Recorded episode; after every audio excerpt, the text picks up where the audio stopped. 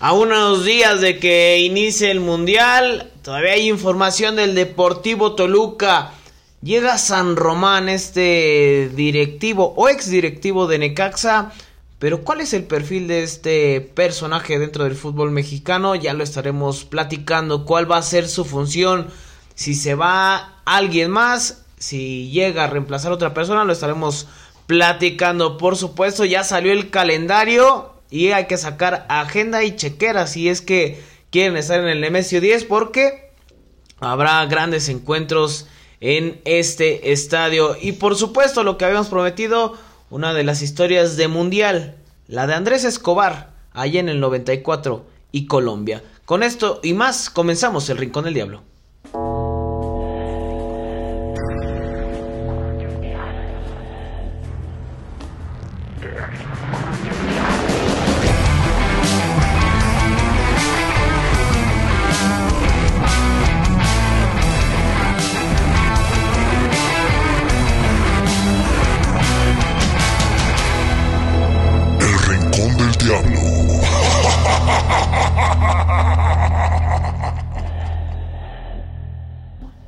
Están amigos? Con el gusto de siempre. Mi carnal, pues saludándote con, muchísimo gusto, saludar a toda la gente que, nos escucha, que nos sigue escuchando. Fíjate, a pesar de que pues no hay tanta información del, Toluca, pero pues la que le estaremos, le estaremos platicando. ¿Cómo estás, hermano? ¿Cómo estás, mi canal? Qué gusto saludarte y acompañarte en este eh, Rincón del Diablo eh, premundialista, porque ya estamos a unas eh, cuantas horas de que arranque la fiesta en Qatar 2022 el desgraciado de mi canal ahí va a estar, eh, el buenado eh, echando cotorreo, echando desmadre allá en, Qatar. Por supuesto, en los partidos de la selección eh, nacional mexicana. Allá estaremos. Ahí estarás, güey. Pues, pues, nada, vamos a echarle galleta aquí para que te vayas con tranquilidad y ya estaremos ahí viendo si existen las posibilidades de grabar la siguiente semana. Si no, pues ahí pararemos un poquito. ¿Cuándo regresas, güey? 2 de diciembre. 2 de diciembre. No, Viernes 2 pues de diciembre. Si no, pues ya hasta esas fechas estaremos ahí retomando. Pero bueno, mientras vamos a arrancarnos con la información, no sin antes invitarlos a que nos sigan a través de redes sociales El Rincón del Diablo Podcast en Facebook, Twitter, Instagram, TikTok y YouTube. Ahí está toda la información de los diablos, ahí les plasmamos ya lo que es eh, eh, el calendario, eh, cuando se llega a completar información. Sí, digo, la verdad se mueve muy poco, pero bueno, trataremos de ir eh, alimentando las redes para que usted esté bien informado en torno a los Diablos Rojos. Sí, sí, sí, sí, pues sí, informar también eso a, la gente sobre, pues de que hay, hay, poca información y Toluca reportará el 30 de noviembre, como ya lo habíamos dicho hace algunos días, pero la que ha salido la vamos a estar platicando pues justamente justamente hoy decimos de cara al mundial un mundial complicado para México. También estaremos dando los pronósticos y bueno con todo con todo lo que lo que se avecina para el poderosísimo Toluca. Mi hermano y, si quieres pues empezamos con lo sucedido eh, en la presentación del calendario de los Diablos Rojos del Toluca eh, sobre todo, pues bueno, llama la atención por los partidos que, pues, que generan cierta morbo, emoción. Los de siempre, ¿no? Los de los famosos... Eh, Populares, ¿no? Cuatro grandes que les llaman, que pues, son los de mayor arraigo entre la afición. Y pues de una, ¿no? Ya el calendario, eh, pues, surge... el día de hoy en el marco del partido de la selección nacional mexicana el último de preparación ante la selección de, Suecia que pierden eh, los de Gerardo del Tata Martino ante esta selección eh, nórdica, dos goles por uno. Justo al medio tiempo, pues aparece allí el feo rostro del señor este Miquel Arreola. Germán.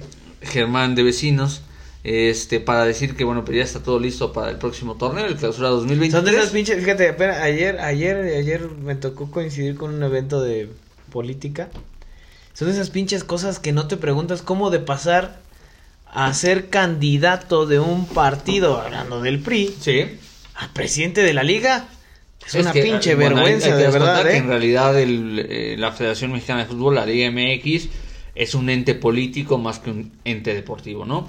Y bueno, pues eh, con la novedad de que el Toluca abre las hostilidades del clausura 2023 el sábado 7 de enero en punto de las 19.10 horas en el Estadio Jalisco, visitando nada más y nada menos que al equipo rojinegro del Atlas. Eh, los zorros del Atlas estarán recibiendo al Deportivo Toluca y de esta manera abre el torneo el conjunto choricero. Vámonos rápidamente con, con los demás. Mi carnal, la jornada 2. Eh, vaya calendario con el que empieza Toluca, ¿eh? Más allá de la popularidad, más allá de, de los nombres, me parece que eh, pues son partidos complicados. Ya lo decía lo de Atlas, inicia el 7 de enero, hay que decirlo que eh, inicia el torneo el 6 de enero. Viernes 6 de enero, viernes botanero. Eh, inicia con Atlas allá en el Jalisco. Después en la jornada 2, 14 de enero va contra el América. Pero ese día va a ser, si no estoy mal, es sábado 7-10. 7-10 de la noche. Eh, después jornada 3, Chivas, allá en el estadio Akron. Eh, posteriormente, 29 de enero, contra León, en el estadio Nemesio 10. Sí. Eh, posteriormente, contra Monterrey. La fecha está por confirmarse, pero es a principios bueno, la primera semana de febrero. Sí, puede ser eh, este partido en específico domingo o viernes, todo dependerá de otras actividades que se puedan estar presentando, ya se estará definiendo sobre la marcha. La jornada número 6, Toluca estará recibiendo en el estadio Nemesio 10 el domingo 12 de febrero a la máquina celeste de la Cruz Azul. Y bueno, pues ahí eh, ya empieza otra vez el baile de los eh, del calendario, eh, se empiezan a mover ahí algunas cuestiones. Por ejemplo, para la jornada número 7, el Diablo estará jugando nada más y nada menos que hasta el 23 de febrero. Es jornada doble. Eh, es que ahí hay algún movimiento en el tema del calendario, tanto el partido entre Santos y Toluca, que es precisamente el que se va a jugar el 23 Ok. de febrero, como el de Cruz Azul ante eh, los rojinegros del Atlas, cambian, eh, se difieren una, una semana, ¿no? O sea, no se van a jugar eh, durante el fin de semana del 14, 15 y 16. Sí hay jornada doble porque la jornada 8 que se disputa 17, 18 y 19, Toluca se estará midiendo en una réplica de la final del torneo Apertura 2022 visitando al eh, conjunto de Pachuca domingo 19 de febrero a las 9 de la noche con 10 minutos. Oye, ahí hasta la jornada 6, o sea, estamos hablando que la jornada 1 era Atlas, América, Chivas, León, Monterrey y Cruz Azul. Sí. Está bravísimo el calendario. Bravísimo ese inicio de calendario, ¿eh? ¿Cómo lo ves? O sea, ¿cómo, ¿cómo analizas ese arranque pensando en que a final de cuentas, digo yo por lo menos sí lo veo con una posibilidad latente de, de, de vaya, no sé. Toluca va a estar peleando, me parece, la parte de Pero arriba. me refiero, ¿en qué momento prefieres a estos equipos que regularmente levantan la mano o son candidatos al título? Porque me parece que cuando, en el fútbol mexicano el nivel eh, de exigencia empieza por ahí de la jornada 7, más o menos. Y me parece que en este sentido esos podrían ser hasta, hasta partidos ganables, canal. O sea, si, si te pones frío pueden ser partidos ganables. Pero mira, lo de Atlas, o sea, ¿cómo, cómo llega Atlas? Eh, busca de un técnico nuevo. Sí. América se va a buscar reforzar a más no poder. Chivas iniciando con un proyecto que me parece que a mí- yo pienso que le puede costar a- al inicio lo, lo, lo, lo de este nuevo proyecto que tiene. Lo de también por supuesto lo, lo de León.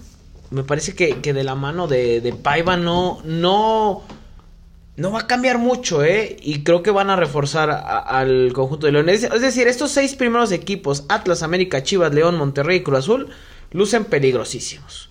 Sí. No demerito lo que pueda suceder ni con San Luis, ni con Pachuca, ni con Santos. Pero me parece que al menos Pachuca y Santos son de los dos equipos, son los uno, bueno, son dos de los equipos que mayor bajas pueden tener, ¿no? Y lo hemos visto de cara al mundial, de cara a ciertas especulaciones y sobre todo la salida de, algunos directores técnicos eh, hablando de, de que ya no pudiesen estar. Después para la jornada 9 estará recibiendo al conjunto de San Luis, 26 de febrero.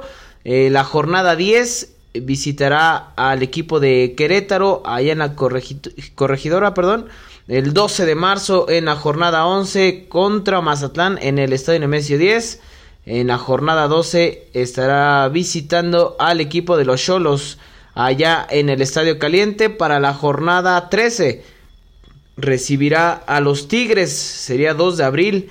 La jornada 14, los Tigres de Diego Coca. Ya ha presentado oficialmente el estratega argentino. Eh, ¿Viste sus declaraciones? No las vi. Bueno, eh, las leíste. Ajá, sí, leí un poquito de, de ello, ¿no? Esto no, eh, dice, esto es Tigres, o sea, esto no es Atlas, es Tigres. Ah, cabrón, o sea, Bueno, y, y vaya, tampoco es que sea un secreto. Bueno, ¿no? pero Hay una tampoco- mayor inversión. Sí, pero tampoco es que Tigres sea un equipo grandísimo, muy por encima de Atlas. No, pero ¿eh? es un equipo que ha dominado Claro. los últimos años de la Liga MX. Pero ¿no? me Y ahí- parece que, que el mensaje, a mí no me parece tan positivo para la afición de Atlas como si estuviera demeritando lo, lo que consiguió con ese equipo. Al final él impregnó ese estilo.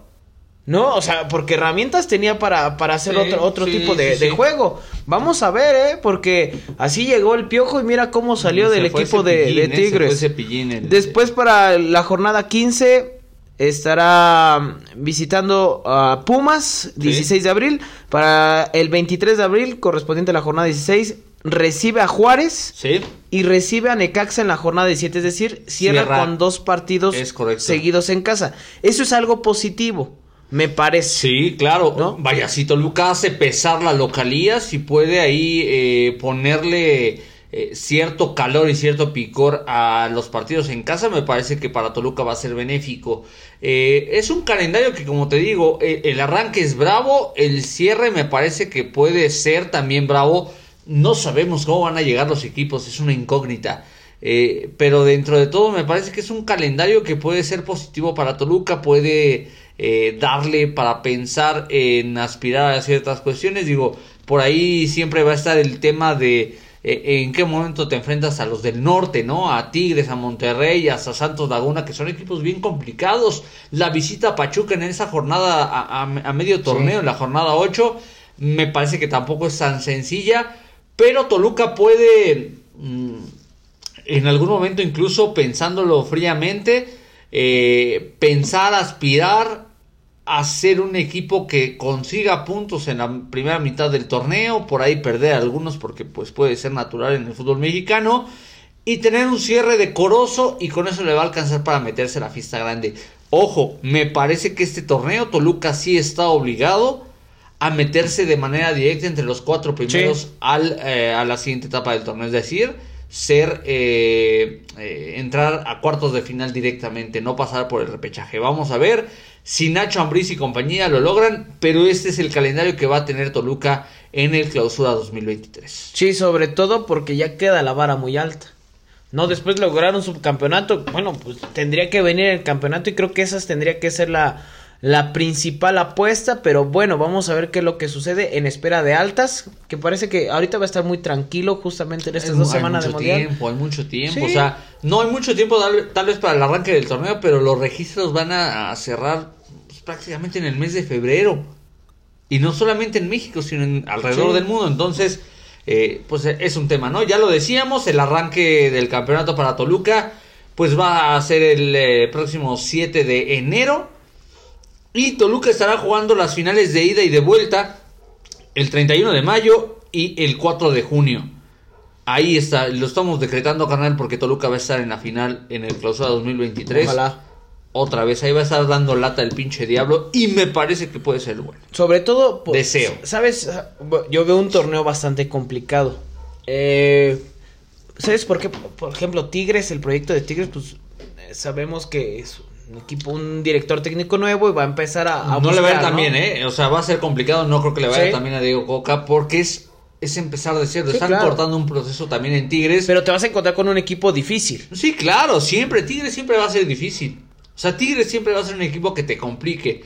El tema acá es cómo lo resuelven los demás. Me parece que a Tigres le va a costar trabajo, incluso a Diego Coca, el poder empatar y, y compenetrarse Sí, con sí, sí. una plantilla muy, muy fuerte y repleta de Y de güeyes que son líderes. Absolutamente diferente, justamente Ah, eso. totalmente, ¿no? totalmente. Eh, pero bueno, ya le decíamos una América que busca revancha, una Chivas con un proyecto nuevo, un Monterrey que busca revancha, un Cruz Azul que no sabemos con qué te puedas A una esperar. América que le van a meter mano, ¿eh? No sé si ya sepas del tema de Russo Brailovsky, que todo parece indicar que va a tomar las riendas de la dirección deportiva, es decir, muchas gracias, señor Santiago Baños.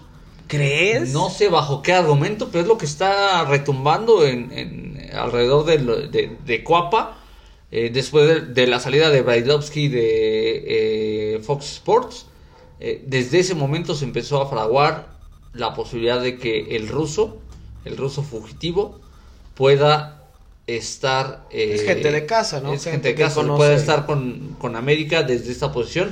Desde hace buen tiempo ya le están buscando Sí. salida a, a Santiago Baños, que me parece que invariablemente, si no somos muy honestos, eh, ha entregado buenas cuentas. Sí, sí, sí. Entonces me parece que, que va a ser complicado, pero todo parece indicar que va por ahí. También es un tema de transición. Chivas está viviendo un tema de transición. Pumas está viviendo un tema de transición. Digo, me estoy refiriendo a los cuatro populares porque son de los que más se habla y donde más está el foco. Entonces me parece que eh, en el tema de estos, sumado a Tigres, a Monterrey, que me parece que mm, el tema de Monterrey habrá que ponerle ojo porque le parece que le van a dar continuidad al proyecto de, de Bustetich, eh, que seguramente va a querer meterle ahí a un par de elementos para ajustar. Eh, en el caso de Pachuca, bueno, pues habrá que eh, tener mucho el ojo eh, sobre lo que suceda con, con, con Almada, ¿no? Almada es uno de los que lleva mano para ser técnico nacional. Si eso sucede, me parece que va a ser muy complicado que Pachuca pueda refrendar el ¿Hoy queda descartado Coca? Ya, claro, totalmente. Ahí te va una. Depende de cómo le vaya a México en el Mundial. Habían, bueno, circulaba, si no estoy mal, fue John Southcliffe. Nada de esa información, ¿eh? ¿De qué? De- no, de- aguántame, eh, ya sé para dónde vas. No, o sea, no, no, no, no de pude que habían, verificarla. no, de que habían, eh, pues, dado el espaldarazo a John de Luisa pasara lo que pasara. Sí. ¿No? Eso es lo que dice John Sutcliffe. Sin embargo, me parece que puede haber movimientos en selección si a la selección no le va bien, no, ¿eh? Invariablemente va, a- va a haber O sea, cambios en la lo de, lo de Martino es más que claro que no va a seguir con la selección. Va a haber cambios. En la selección va a haber cambios. En la estructura de la Federación Mexicana de Fútbol va a haber cambios. El tema es saber si va a alcanzar hasta la cabeza, es decir, a. John de Luisa, o se va a quedar con planos más abajo, dirección de selecciones nacionales. eh, no sabemos todavía, Sí, sí, sí. pero eh, de que va a haber cambios, va a haber cambios. Y ahí Almada es donde alza la mano. Almada es uno de los candidatos fuertes. Eh, en esta semana, digo, yo lo pude ver ahí en, en redes sociales, eh, eh, lo que lo que mencionaba, ¿no? Que supuestamente John Sutcliffe había dicho que Nacho Ambriz era una opción y que llegaba con un directivo que ahora mismo se me olvidó el nombre, un directivo de... Ay, de América. Ajá, sí. Ahorita rescatamos el nombre. ¿Qué te digo? eh, que llegarían como en combo los dos. Me parece que Nacho Ambriz, y y yo te lo decía eh, justo en la palestra de la final del de la apertura 2022, Nacho Ambriz invariablemente es un tipo... Pepe Romano. Pepe Romano. Es un tipo que tiene los argumentos y las posibilidades de llegar a la selección nacional mexicana. Eso me parece como más fake news, ¿no? ¿No te parece? A mí me parece eso, porque insisto, Sí. yo en- en- al momento de querer verificar esa información no encontré absolutamente nada. Pero bueno, no, no lo descarto porque me parece que Nacho Ambriz, siendo un técnico mexicano, exitoso, que tiene perspectiva de proyectos, que ya fue campeón en el fútbol mexicano, que además en su momento fue capitán de la selección nacional mexicana, argumentos tiene de sobra para ser técnico de la selección nacional. No sé si en ese momento o un poco más adelante, pero me parece que por el dominio de grupos en el fútbol mexicano, llámese Grupo Pachuca y Grupo Orlegui, ahí van a estar, van a estar, van a estar este, peleando, van a estar peleando y me parece que Grupo Orlegui ya se dio cuenta que, bueno, en su momento Diego Coca, que era parte del Grupo Orlegui, muchos decían que le habían dado salida porque ya lo tenían pensado para el proyecto de selección nacional mexicana. Al momento de fichar por Tigres, me parece que en automático se descarta esa posibilidad y el que lleva la batuta desde mi punto de vista es Almada. O sea, me parece que ese es el perfil de técnico Sí. que están buscando en la selección. Vamos a ver quién llega en la cabeza o qué se mueve en la estructura de la federación para que Bueno, esto suceda. Ahora, relacionado con el Deportivo Toluca, lo que decías, también es, es cierto que uno de los candidatos naturales, como ya lo apuntabas, es Nacho Ambriz. Desde hace tiempo. Sí, ¿no? O sí. sea, desde hace mucho Desde tiempo. que fue campeón con León. Sí, es candidato natural Nacho Ambriz. Me parece que con Almada por ahí puede estar, pues, el próximo director técnico de, de la selección mexicana. Vamos a ver porque hay mucho movimiento y vamos a esperar, ¿no? En una de esas salen como con la femenil que traen un europeo. Todo Puede puede, ser, pasar con puede los ser, directivos, ¿no? sí. Hoy me parece que la oportunidad tendría que venir para alguien que conozca el fútbol mexicano, que esté inmiscuido justamente en una liga local. Habrá que pensar, habrá que ser muy conscientes que México no va a estar en una eliminatoria. ¿No? Que México va a tener que sortear muchas cosas directamente en el Mundial de 2026. La preparación tiene que ser mayor. tiene que ser diferente. Tiene que, o sea, me parece que el ya tener a un hombre que conozca el entorno del fútbol mexicano va a ayudar a que el Tri pueda tener un papel relativamente eh, decoroso. Entonces, regresando al punto, regresando al tema, no creo que vaya a ser Nacho Ambriz y me parece que algún otro equipo sí se va a quedar sin técnico. Me parece que Pachuca puede quedarse sin técnico y ese mismo proceso de transición le puede abrir muchas puertas a Toluca en una perspectiva de ser candidato al título. Vamos a ver, digo, todavía queda mucho tiempo, eh, el torneo arranca hasta enero, estamos en noviembre. Dependerá de los movimientos que haya, ¿no? En todos Por lados. supuesto, vamos a ver de qué manera se arma y se desarma este Toluca en la parte meramente futbolística. Sí, vamos a, a esperar. Decíamos, estamos en, en- en tiempos de mundial y justamente hace una semana ustedes recordarán que pues anunciamos una historia. eh, una historia que queremos ser muy, eh, eh, de cierta manera, respetuosos y tratando de, de contar las versiones que hay, ¿no? Porque existen diferentes versiones, pero digo, depende de muchas cuestiones en ocasiones las versiones. Aquí se lo vamos a dar a conocer y pues al final eh, la gente es la que, la que también se queda con, pues con lo, lo que ellos consideran lo mejor. Mi carnal te, te preguntaría o te pregunto, ¿qué hacías en el 94? ¡Ta madre! Estaba yo estudiando la, la primaria en Valladolid. Ah, No mames, la secundaria, es que, tengo estúpido. La primaria, güey. O sea, de hecho, digo ya, si, si nos remitimos al tema fútbol, el mundial que yo tengo en la cabeza, o sea, el primer mundial del que yo tengo recuerdos, es Estados Unidos 1994. Recuerdo perfectamente la serie de penales o varios de los penales de la final entre Brasil e Italia, los partidos de la selección mexicana que estaban dos idolazos del Toluca eh, con la camiseta del Tri, tanto Jorge Rodríguez como Marcelino Bernal fueron convocados en Sí. esa en esa selección dirigida por Miguel, Miguel Mejía Barón. Pero sí, o sea, digo, Italia 90 a mí no me, o sea, no, no tengo recuerdos de Italia 90 porque todos sabemos el tema de los, de los cachirules. Y yo imagino que en la casa no se vio el Mundial de Italia 90 porque No estaba México. pero de- del 94 me acuerdo del- de, de los partidos del el gol de Marcelino a Italia que de repente ahí la toma de televisión se fue con, con Luis García, no sabía si yo si había sido Marcelino o había sido eh, Luis García porque yo vi que Marcelino sacaba un disparo raso colocado frente a los italianos, pero en la celebración Luis García celebró como si le hubieran metido una locura. Pero más o menos es, es el contexto, ¿no? Sí, sí me acuerdo algo de Estados Unidos 94. Tenía yo eh, 8 años. ¿Te acuerdas de la mascotita? ¿Cómo se llamaba? Era horrible la mascota. Era un perro. ¿No? Ah, sí, cierto, sí. No, no sí, estaba feo, razón. güey, estaba bonito. No recuerdo cuál es el nombre del perro, cierto, sí, sí, sí. La estaba yo confundiendo con la de con la de Italia 90, que era una mascota bastante fea. Pero eh, ahorita te busco el dato del perro. ¿Tú sabes- ¿Te acuerdas cómo se llama? No, no, no, no, no.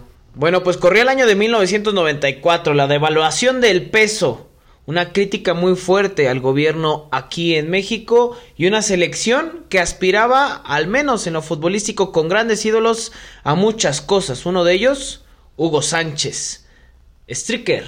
Striker o Striker, ¿no? Striker, Eh, un sí. perro. Ah, Estaba chida esa, esa, Chingón, sí. esa, esa mascotita. Bueno, eso era lo que pasaba con la selección mexicana. Pero ¿qué pasaba alrededor del mundo? ¿Qué pasaba con los diferentes equipos y los diferentes grupos de Estados Unidos 1994? Justamente el anfitrión era cabeza de grupo en el, en el, en el A. Estados Unidos, Rumania, Suiza y Colombia, con una de las mejores Colombias de la historia. Sin problema. Para muchos, Sin problema. la mejor. Sin problemas. El pibe Valderrama, René Higuita, Asprilla, Asprilla todavía no despegaba tanto, pero ya andaba como por esas, por esos términos. Y lo de Andrés Escobar, este defensor eh, colombiano, hay que describirlo como un defensor técnico. Mucha gente habla muy buenas cosas de él, muy sobrio en la salida. Era un tipo que, que sabía y que destacaba por, por su elegancia, por su fortaleza en el juego aéreo. E incluso quienes lo, lo conocieron eh, en su formación dicen que pudo haber sido hasta maestros de Víctor Hugo, Hugo Aristizábal, ¿te acuerdas Ajá, de este sí, sí, sí. jugadorazo? O Faustino Asprilla. Ya lo decíamos, el grupo de Colombia, y es que justamente venía eh, ya la el primer partido para el equipo colombiano que generaba mucha, pero mucha expectativa en su país de cara a lo que sería este, este mundial en Estados Unidos. Y lo retomamos justamente por toda esta situación que se está viviendo de cara a Qatar 2022. Y es que el 18 de junio se vieron las caras los colombianos contra Rumania. Su partido inaugural en este cayeron por un marcador de 2 a 1. Caía el conjunto cafetalero, quedando con la obligación de vencer al país anfitrión para mantener vivas las esperanzas de superar la fase de grupos. Con ello, vino el partido justamente contra Estados Unidos, un 22 de junio. Andrés Escobar era titular. En Colombia, en el aspecto social y político, había una lucha por el narcotráfico, por la plaza, por todo este tipo de sí. situaciones, involucrado justamente el gobierno, aquel cartel de Medellín donde impuso muchísimo miedo Pablo Emilio Escobar Gaviria y el cártel de Cali, que también era otro de los carteles que destacaba allá en Colombia. Bueno, justo cuando el compromiso iniciaba, ambas escuadras se midieron ante los primeros 36 minutos, donde llegaría la desgracia.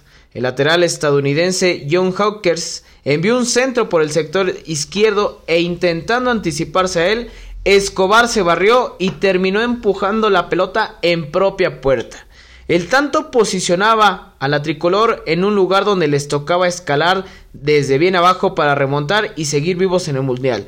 Pero otro tanto de Ernie Stewart finiquitaba la eliminación del combinado nacional con un marcador final de 2 a 1. Posteriormente, el tercer encuentro para Colombia tenía que haber una combinación de resultados, y es que los dirigidos por Francisco Maturana, en ese entonces El famosísimo Pacho Maturana. Sí, sí, sí, un gran técnico, ¿eh? Sí, también de gran sí. escuela en Colombia. Eh, salieron con todo a vencer justamente al equipo suizo, quienes lograron eh, llevarse el resultado con dos goles a cero. Andrés disputaría nuevamente el encuentro como titular, sin saber que este sería el último de su vida. Eh, después, bueno, Colombia regresa. Esta es una de las partes que, mucha gente de repente empieza a, a transgiversar. Colombia regresa a, a su país tras no conseguir el pase eh, de, bueno, de, de la fase de grupos. ¿no? Eh, no se queda justamente en Estados Unidos, viaja.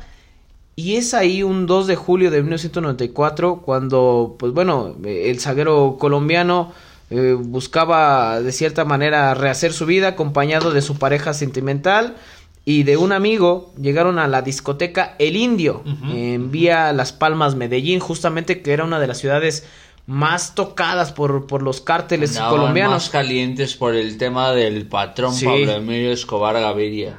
mientras que disfrutaban de, de, de la fiesta, de, de la mesa, mucha gente empezó, empezó a criticar esto de, de Andrés Escobar. Y es aquí de las tre- eh, es, es- bueno, son las versiones que queremos darles a conocer y que son las que existen, ¿no? De, acuerdo a los, a los diferentes a los diferentes medios. Ya lo decíamos, estaba en una, en una discoteca disfrutando de la noche cuando eh, una de las mesas que estaban al lado empezaron a molestar al jugador recordándole el autogar.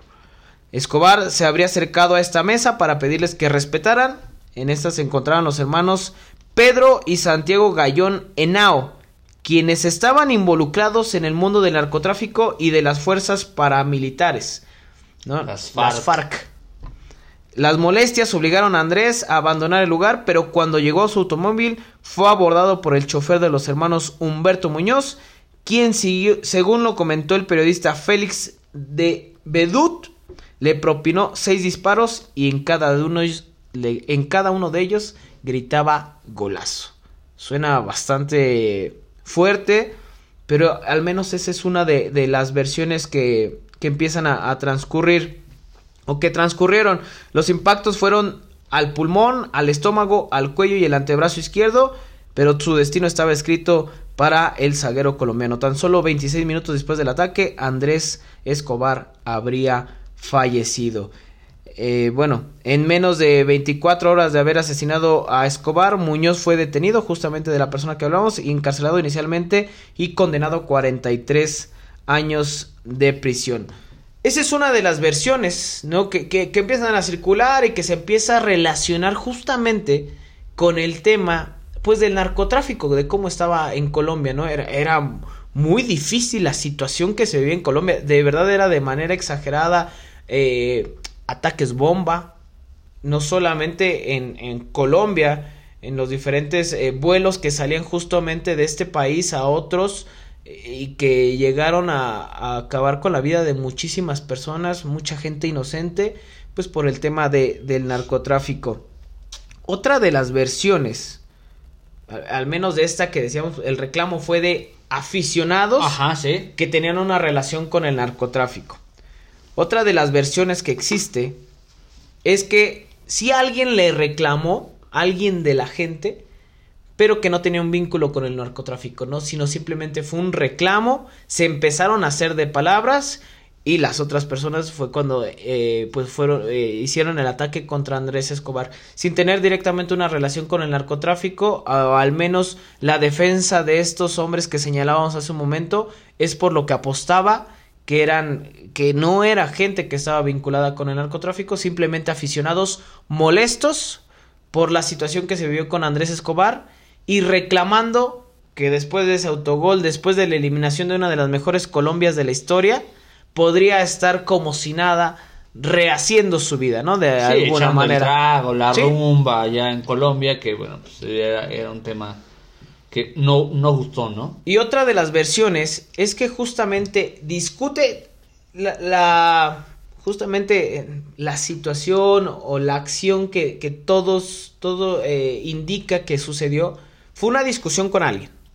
Hubo una discusión, ya lo decíamos, eh, gente, un aficionado, gente que estaba vinculada con el narcotráfico y personas que apostaron a favor de Colombia una gran cantidad de dinero. Esa. Y que le fueron a reclamar a Escobar por la cantidad tan fuerte de dinero que, que perdieron. Y por eso fue el ataque, ¿no?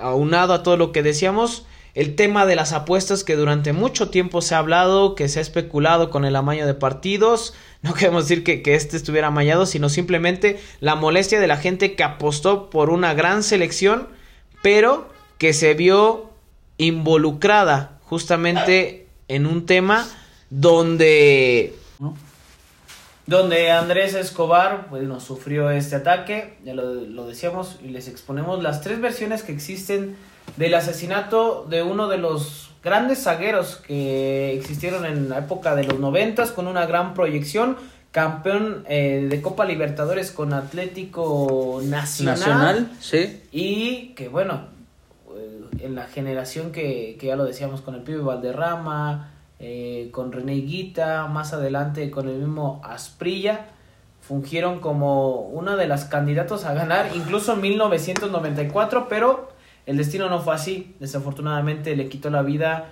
a un gran, gran jugador y por supuesto un ser humano, ¿no? Que, que esa es la situación.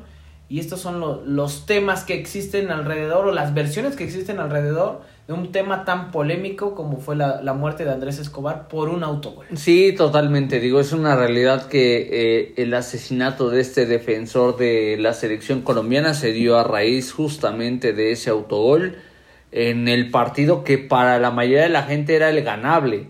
Eh, lamentablemente la selección colombiana en ese torneo queda último lugar de su grupo. Sí.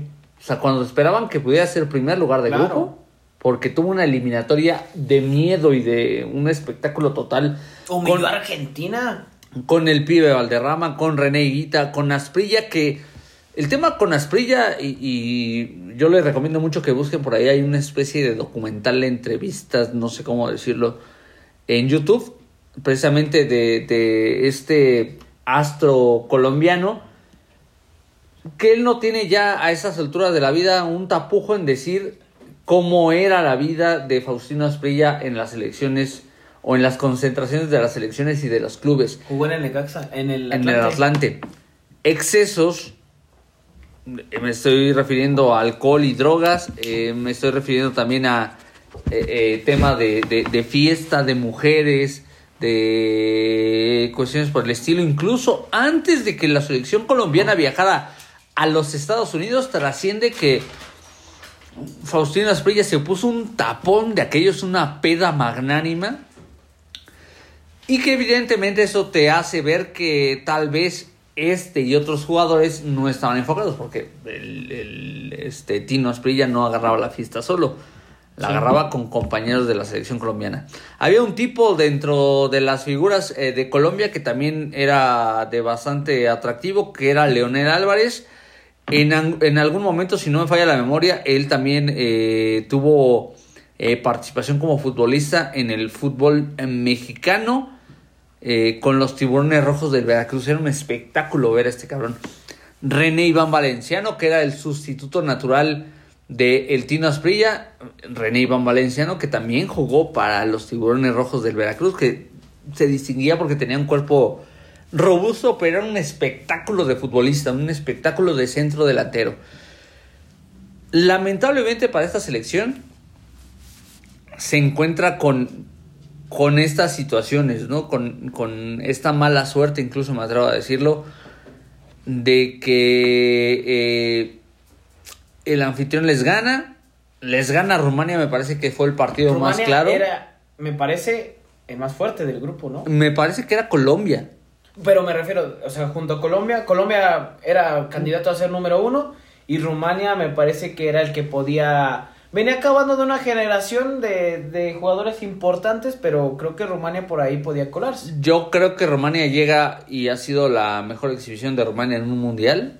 eh, con George Hagi, que era un espectáculo también de futbolista.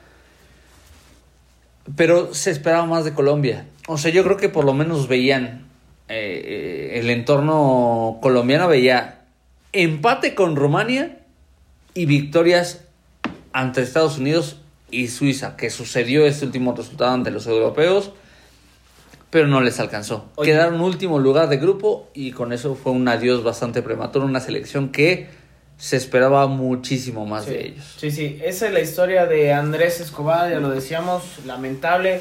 Justamente este tipo de hechos no queremos que sucedan No, en para el fútbol, nada. ¿no? Digo, creo que ha quedado como un mal antecedente. Es un caso aislado, afortunadamente. Pero es una pena que haya sucedido, ¿no? Sí. Me parece que en ese momento se manchó muchísimo el tema del fútbol. Y sobre todo Colombia. Sí, sí. eh, el país colombiano se, se quedó muy manchado y tienen esa, esa imagen, ¿no? Eh, bueno, eh, él viene, eh, bueno, ya para cerrar con este tema, mi canal, eh, justamente hace algunos días se estrena en Netflix Goles en Contra, que justamente cuenta la historia de Andrés Escobar, producida sí por Netflix, pero, eh, bueno, los directores son colombianos. Ok. Aunado a esto, eh, ha desatado una serie de críticas por parte de excompañeros de Andrés Escobar y que incluso por parte de la misma familia, en donde consideran que esta serie, como la gran mayoría de series colombianas, con todo respeto lo decimos, pero es la, la verdad, incluso mexicanas, ¿no? Eh, hacen una apología al narcotráfico, Sí, ¿no? No, sí. no desde un punto de vista crítico, policíaco o de investigación, más bien haciendo apología al narcotráfico y en donde incluso familiares de Andrés Escobar se han manifestado en contra de esta serie eh, porque, bueno, consideran que, que la manera en que están manejando la vida de, de Andrés Escobar, pues no es la, no es la correcta y justamente porque, pues, en lugar de rendir un homenaje al jugador colombiano, parece que están eh, idealizando a otros personajes alrededor de esta situación que se vivió con Andrés Escobar entre narcotráfico, apuestas y bueno, la mafia que se ha vivido dentro del fútbol a nivel mundial. Que hay otra serie de esa selección de esa época que justamente se llama La Selección. Usted la puede ver en Prime Video, esta plataforma de Amazon, eh, en donde, bueno, no se detalla o no se mete tanto en el tema de, de Escobar. Se enfoca en Asprilla, en Reneguita, en el pibe de Valderrama y en Freddy Rincón, que también era un espectáculo verlo sobre la cancha. No tiene mucho que murió eh, Freddy Sí, sí, sí, Rincón. razón. Eh, eh, vaya, eh, a final de cuentas, eh, y lo hacemos aquí, y me parece que también la, la serie eh, lo hace o lo intenta hacer, nada más que ellos sí están lucrando con la situación, están revictimizando ese momento para Andrés Escobar y su familia. Por ahí va, va el tema de, de, de esta eh, demanda o este eh, pronunciamiento que inicialmente tengo entendido es por el hermano de Andrés Escobar. Así es. Eh, vaya, me parece que a final de cuentas, eh, de manera inicial, insisto, más allá de lo que se pueda estar lucrando con la historia y con la vida de este personaje, pues es contar propiamente la historia y contar una versión, ¿no? Eh, Sí. No sé si tengo un respaldo periodístico esta, esta, esta serie de goles en contra, pero valdría mucho la pena que usted como aficionado pues tenga Sí, esa perspectiva, que la conozca, que la vea y pues nada, ya que también en algún momento pueda crear un juicio propio, ¿no? Sí, ahí está eh, en Netflix para que, para que le pueda dar una, una checadita. Mi canal antes de despedirnos para ir cerrando el programa, justo hace una semana se da a conocer ante la especulación, ante los rumores, rumores, perdón, pues la llegada, o sí, la llegada y algunos cambios en el Deportivo Toluca, ya lo hemos platicado en el cuerpo técnico de, de Nacho Ambriz, pero la llegada de Santiago San Román Celorio, quien se estará integrando como director de fútbol al, a los Diablos Rojos del Toluca, la institución. Vamos rápidamente desmenuzando. Esta figura de director de fútbol es nueva, Sí, sí. no, no, no existía como tal. Santiago San Román, eh, un tipo que tiene experiencia con Ecaxa, con Alebrijes, Principalmente con Ujú. Necaxa, ¿no? que ha sido muy criticado en Necaxa. Acá también hay muchas versiones de lo que sucedió en Necaxa, eh, porque tuvo muchísimas contrataciones muy buenas Necaxa, recordarás Pero todas a para venderlas. Edson Puch, eh, en su momento también Víctor Dávila, o sea, pre- Baeza, preferentemente, Claudio Baeza, ¿no? sí, preferentemente que vienen del fútbol sudamericano, a es- este argentino que tuvo problemas de, de adicciones, no recuerdo su nombre, Brian algo, era un jugadorazo, también un centro delantero. que después se fue a Estados Ah, Unidos, ¿no? Sí, eh, con los eh, eh, Timber, no sé qué, no recuerdo bien el nombre del equipo, se me fue la onda ahorita. Eh, pero bueno, o sea, podemos ir escarbando y hay un chingo de jugadores que trajo Necaxa de un perfil muy bajo a muy bajo costo y los terminó vendiendo muy caros, ¿no? Preferentemente Brian Fernández. Brian Fernández, preferentemente al tema del o a- directamente a, a la gente del grupo Pachuca, ¿no? Que son Sí, los sí, que sí. levantaron la mano. ¿Por qué creo? eh, es una perspectiva muy, muy personal. porque pienso que ha sido contratado en Toluca? Porque creo que ya se cansaron de que le estén viendo la cara. Porque saben que ese güey es un, un tipo que es negociador, que puede conseguir futbolistas a un precio accesible y que sean futbolistas de calidad. Vamos a ver si realmente Santiago San Román se compromete con la institución de Toluca, porque me parece que es una moneda aventada al aire. Si realmente se compromete a trabajar con lo que él sabe, que es captar talento a un costo accesible, me parece que Toluca va a salir ganando. Sí, sí, claro. Me parece que esa es la lógica que está imperando. Yo me he enterado que el eh, propietario del club, don eh, Valentín Díez Morodo, tuvo un acercamiento directo con este personaje, con Santiago San Román, y que le dijo, hay lana, pero no quiero gastar de más. Si se tiene que contratar, que se haga una contratación inteligente. Y me parece que es por ello que llega este personaje a las filas del Deportivo Toluca. Simplemente para que Toluca haga inversiones y no gastos a lo pendejo. Sí, inversiones inteligentes. Ya lo hacemos lo de, de San Román. Criticado incluso por, incluso por algunos eh, aficionados necaxistas como el cáncer de los rayos, que dejó ir muchísimos jugadores. ¿Te acuerdas que, que Necaxa llegó a tener una muy buena base de elementos incluso después de que se va Nacho Ambriz de, de las filas de Necaxa, empiezan a desarmar al equipo. Y algo muy similar como lo que hoy está viviendo Puebla. Que llegaba torneo tras torneo, iban dos o tres elementos. Sí, Por eso se le critica mucho a, a, San Román. Sin embargo, hay otra versión o hay, o hay otras eh, personas alrededor de Necaxa que comentan que a este hombre no se le dejó trabajar como se debió y que si hubiera y que si se hubiera dejado trabajar de esa manera otros resultados hubiera dado. Vamos a ver cómo llega a Toluca. A mí me parece desde un punto de vista muy personal que esto huele a cambios, ¿eh? Pues sí. Yo no yo no veo por qué vengas a crear una figura eh, de director de fútbol que no existe así nada más. A mí me parece que va por otro tema y me parece que eh, pudiese haber cambios a nivel directivo en Toluca. Esa es la interpretación que yo le doy. Pero yo creo que se dan, no será en estos momentos, o sea, no creo que vayan a mover demasiado o vayan a, a sacudir mucho eh, el barco en estos momentos. O sea, yo creo que a lo mejor están fraguando cambios a mediano o largo plazo.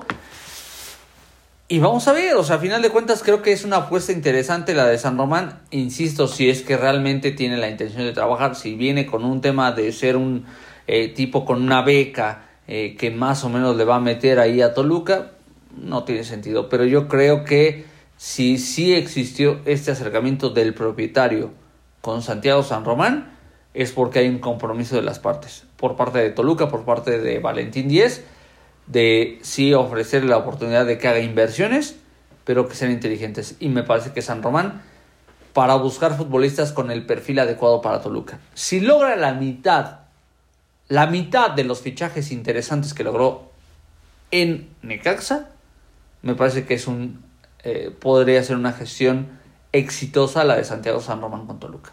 ¿A ti te parece que, bueno, hablando de, de algunos puestos similares, es, es Francisco Suinaga y Antonio Nelson Ciña. Sí, sí, sí, sí. Hoy, hoy porque cuando publicamos esta información en redes, mucha gente decía que Ciña no había hecho nada. ¿Te parece mm. hoy que ha quedado de ver el trabajo de Antonio Nelson Ciña? Digo, lo de Suinaga me queda más que claro que en 12 años sí ha quedado de ver. Mucho, mucho. Y eso todos lo sabemos. Sí, ¿no? sí, no es ningún secreto. En este torneo se ha visto cosas diferentes, sí. Pero también hay que tomar en cuenta pues que de repente hay gente que alrededor no te deja trabajar. ¿no? Sí, sí, ciertamente. Eh, entonces, específicamente de Ciña, ¿te parece que ha quedado de ver? Yo creo que le ha faltado algo, no sé qué, pero me parece que todavía está a tiempo de entablar una gestión exitosa. O sea, me parece que lo de Toño pudiera ser injusto decir Sí, que no, también me parece injusto, no ha hecho nada, porque me parece que ha hecho algo, ha aportado algo, ha tenido acercamiento directo con el futbolista, que eso no se tenía en Toluca. Ha convencido a futbolistas. Pero me parece que si ya si nos vamos estrictamente al plano de los resultados, por supuesto que ha faltado. Sí. Entonces, no es que no es que haya fracasado rotundamente, pero tampoco ha triunfado. Entonces, eh, ya creo que sí ya tendría que ser el tiempo para que Ciña y compañía den entreguen resultados positivos que espera la directiva. Básicamente el, el- el señor Valentín Díez está esperando que Toluca vuelva a ser campeón. Claro. Y si no es campeón, es un fracaso. Así de fácil. Bueno, Eres un estúpido. vamos a ver qué es lo, lo que sucede. Eh, ojalá que estos cambios vengan a bien. Eh, esperemos, esperemos que, que, sea, que se aporte y que no sigamos con esa división, ¿no? De que cada quien empiece a jalar para, Para su lado. Porque difícilmente así el equipo no va a trascender y, y no van a venir los resultados. Entonces, ojalá que la incorporación de San Román, que no tiene nada que ver con los de Xtapan de la Sal. ¿no? Claro. ¿Cuál es? Familia chicos No mames. Son empresarios allá en Conozco a nadie, güey. Yo conozco a. No, es que nos preguntaban en redes que si tenía algo que ver con la gente de. No, pues esa no me la sé, de la ¿Para qué miento? los dueños del balneario. No, no tiene nada Ah, que ver. son. Ah, mira, no, sí, puta sí, idea. diferentes hoteles por allá. Eh, imponen dipu- Ah, no es cierto. Ahora. no, no, Estate quieto. eh, esperemos que esto venga, venga bien, ¿no? Venga bien por el, justamente, pues por el beneficio de, de la afición, por el beneficio de toda la gente que está ávida de un título, como lo hemos dicho en los últimos torneos. Mi canal, pues bueno, ya para irnos despidiendo, hace, hace rato que no hacemos quinilita, ¿no? Hace rato que no damos pronóstico. Tenemos de cara el Mundial Qatar 2022.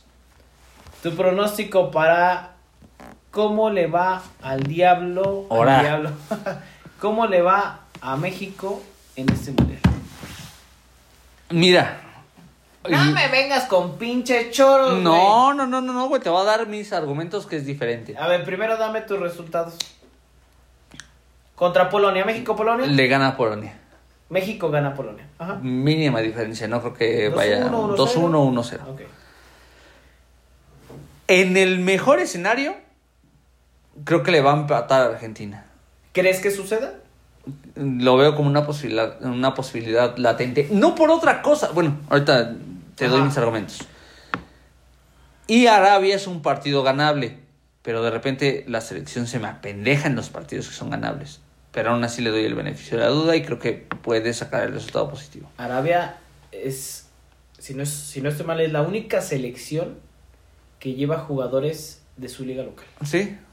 Es la única de, de Sí, mundo. totalmente. O sea, que toda su, Su plantilla- su plantilla es totalmente de su, De su liga local. sí. Estos cabrones llevan mes y medio, dos meses concentrados. O sea, no es un tema. eh, no es un tema menor, ¿no? Acá el tema. Donde yo veo que pueda sacar los resultados, digo, con Polonia me parece que va a ser un tiro bien cantado, un tiro bien complicado. Eh, en donde justamente va a relucir. Si, si México no se equivoca, ya no hablemos del Tata Martino. El Tata Martino ya le vale 3 kilos de verga. Perdón que lo diga así, pero ya le vale 3 kilos de chóstomo lo que sea con la selección. Ese güey está pensando en dirigir en su país el próximo, el próximo año. Por eso me parece que tampoco está planeando un proyecto con jóvenes. La selección nacional mexicana es la de mayor edad en el Mundial de Qatar Güey, 2022 pero en promedio es de 28. 28 años. ¿sabes? Aún así sigue siendo una selección vieja. No le das chance a los jóvenes. Eso, eso sí lo Alfredo. Talavera tiene 40 años y sigue siendo el portero suplente. Porque no, si no es tu portero titular, llévate un güey joven. Dale chance. O sea, a lo mejor que no va a jugar. A lo mejor que, que, que, este, la tiene complicada ante Ochoa. Que la neta es que, Que yo te tampoco. vayas ¿no? curtiendo con un ambiente Exactamente. Exactamente. Diego Lainez, yo, por ejemplo, no lo llevaría porque creo que no tiene argumentos. Pero a Santi Jiménez, a huevo que lo llevo porque tiene argumentos. Y te da la posibilidad de que en cuatro años llegue con un mayor fogueo y que llegue con un respaldo de haber estado en la selección nacional mexicana en Qatar 2022. Todos los cepillados tienen la misma característica. Exactamente. Son jóvenes. Son jóvenes. Con proyección. Sí, Y con un buen momento. exactamente. Santiago Jiménez, Jesús Angulo, me parece El que no, tu- Stitch, no tuvo su mejor eh. torneo con Tigres, pero viene de ser campeón en el fútbol mexicano. Eric eh, Sánchez de Pachuca Sánchez, nomás fue un pulmón para los usos en el título. Y Acevedo, ¿no? El otro que es cepillado, bueno, es, es el Tecate, pero es por lesión, ¿no? Sí, sí, sí, sí. El, el Tecatito. En estricto sentido, yo creo que más allá de lo que haga Martino, de lo que plantee Martino, va a estar en, en los futbolistas mexicanos. México se crece ante las elecciones que son más complejas. Argentina es candidato al título, es favorito al título. Incluso sobre Brasil, sobre Francia. Ah, más que Brasil, no. Más que Brasil y que, Brasil, Francia. sí, bueno, habrá que ver la eliminatoria. Ah, bueno. ¿Quién sí. quedó mejor? Pinche Scaloni le está haciendo jugar por nota. No pierde desde no sé hace cuánto pinche tiempo.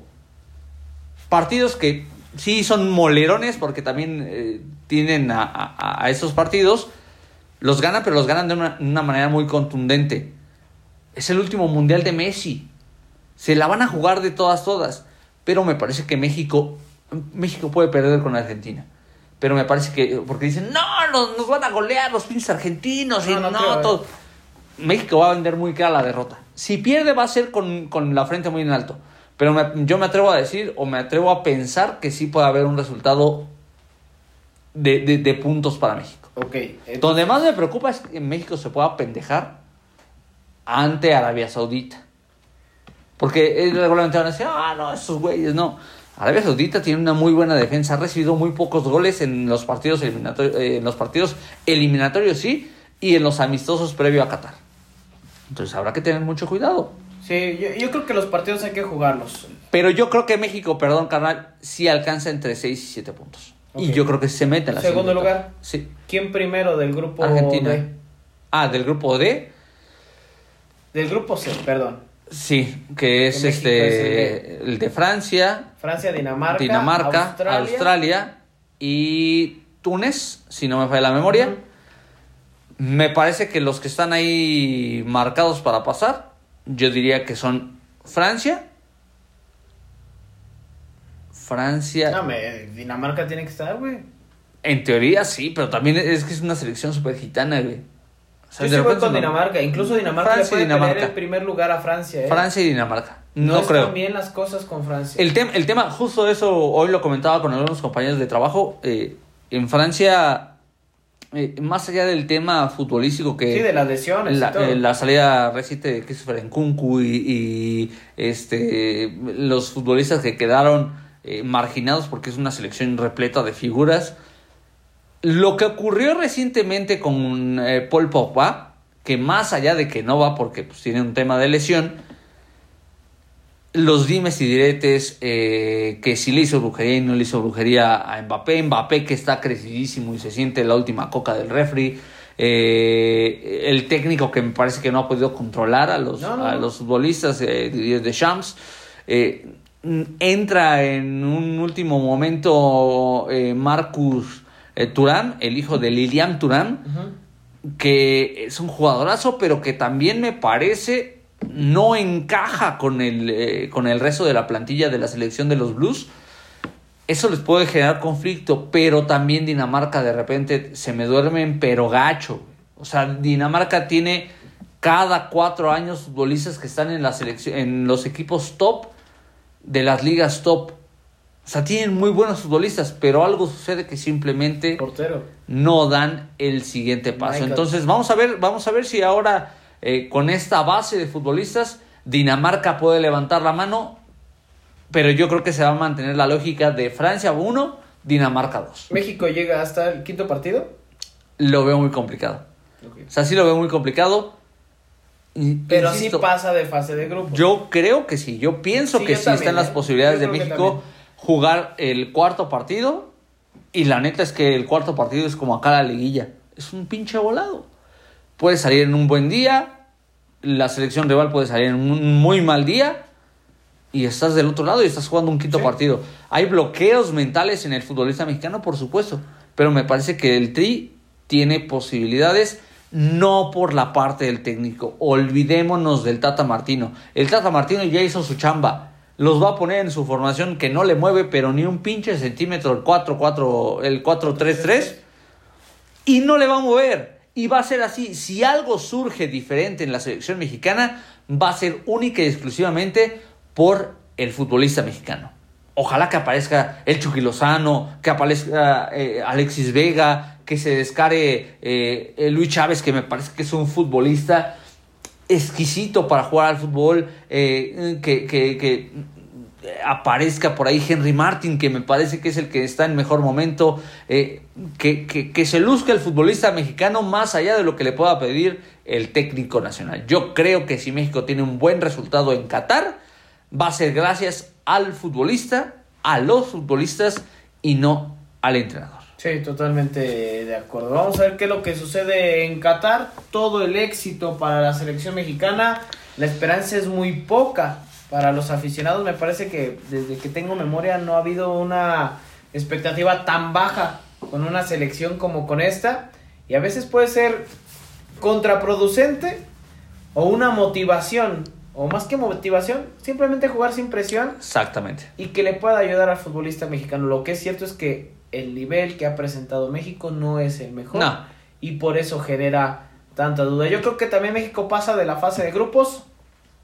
Y si no estoy mal, si no me fallan las cuentas, aquí estaríamos hablando el próximo 2 de diciembre, por ahí así, de un posible quinto partido de México. Ojalá, ojalá, ojalá, carnal, y que pues antes de despedirnos, que disfrutes de estar en Muchas Qatar. gracias, mi hermano. Que la goces, que no te vayan a entambar, güey, porque esos güeyes son bien pinches.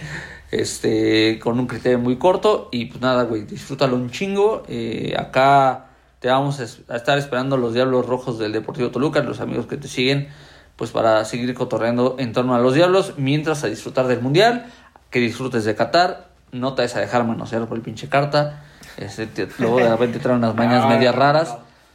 Y nada, pues que les vaya muy chingón. Muchas gracias, muchas gracias, mi hermano. Muchísimas gracias a toda la gente que nos sigue. Lo decíamos, las próximas dos semanas estaremos, pues, ciertamente. valorando, ¿no? Si, si surge algo realmente importante, grabaremos ahí con, Sí, eh, con aunque luce distancia. complicado, estaremos servidos de- desde Qatar. También para que nos sigan en TikTok, en Twitter, ahí va a estar, Ah, va a estar mamoneando, güey, va a estar poniendo mamoneando. pendejadas. Ahí nos encuentran como Adolfo Mercado. Y pues nada, muchísimas gracias a toda la gente que, que nos escucha. Pero seguramente las próximas dos semanas pues descansaremos, da- daremos descanso a este podcast. No, no podrá estar su servidor, como lo decía José Luis, pero nos vemos la primera semana de diciembre para hablar del Deportivo Toluca y de cara a la Copa Sky. Exactamente. Que eh, Toluca tiene un partido el 26 de diciembre contra el Necaxa en el estadio En el- Nemesio 10. sí, sí, sí. Para que se vaya a crudear después de la pinche pedota que se va a poner el 24, el Sí, 25. que seguramente ahí vamos a estar, ¿no? O Ahí estaremos. En el estadio y Estaremos. vamos a ver qué, qué show. Y pues nada, ya estaremos hablando de un Toluca que habrá regresado a la pretemporada, un Toluca que ya esté preparando justamente eso, los, las altas, las bajas, eh, los cambios, modificaciones, todo eso, bueno, pues se lo estaremos informando y atentos puntualmente. a las redes sociales. Ahí estaremos publicando toda la información oficial, toda la información ya concreta. Si nos toca informar desde Qatar, pues lo estaremos haciendo con muchísimo, muchísimo gusto. Pues vámonos, mi carnal. No hay más que despedirnos. Muchísimas gracias a toda la gente que nos sigue semana con semana. Muchísimas gracias por su preferencia. Y nos escuchamos próximamente, mi carnal, en el Rincón del Diablo. Vámonos, vámonos, que tengan un excelente fin de semana, un cierre de semana, mejor dicho, y un fin de semana. Nos escuchamos próximamente aquí en el Rincón del Diablo.